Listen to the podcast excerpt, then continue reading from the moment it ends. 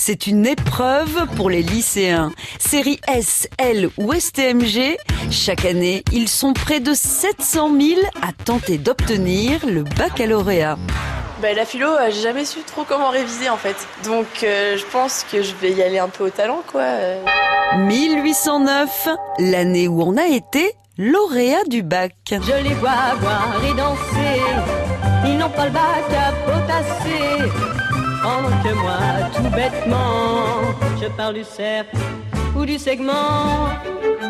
Jusqu'à la Révolution, le bachelier n'est autre qu'un jeune noble aspirant à devenir chevalier. Tout change avec Napoléon Ier, qui veut former les élites indispensables à la splendeur de l'Empire.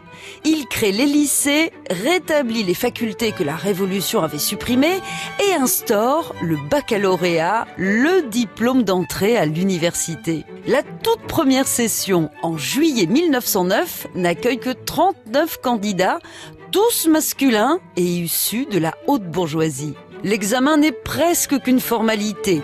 Une demi-heure d'oral sur les auteurs grecs et latins, l'éloquence et la philosophie. C'est une révolution. Moi, j'ai raté mon bac du premier coup, moi. À partir de 1830, des épreuves écrites sont ajoutées et 20 ans plus tard, on crée le bac de sciences. En 1861, Julie Victoire d'Aubier, une institutrice vosgienne de 37 ans, devient la première bachelière de l'histoire grâce à l'intervention de l'impératrice Eugénie. 66 ans après, en 1927, les filles sont enfin autorisées à passer l'épreuve. Ah, ça veut dire quoi, wesh, euh, rattrapage? Ça veut dire que t'es un beau gosse. Mais non, euh, t'es trop rapide, tu vois, ils ont été obligés de te rattraper. Sérieux, ça veut dire que j'ai eu mon bac au rattrapage du premier coup, wesh? Eh ouais. Appelle-moi Vin Diesel, hein, Fast and Furious. Alain Souchon a raté trois fois son bac. Son copain Laurent Voulzy n'a même pas passé l'épreuve. Émile Zola, Patrick Bruel ou Vanessa Paradis ont eux aussi échoué et Valérie Damido a tout simplement oublié de se réveiller.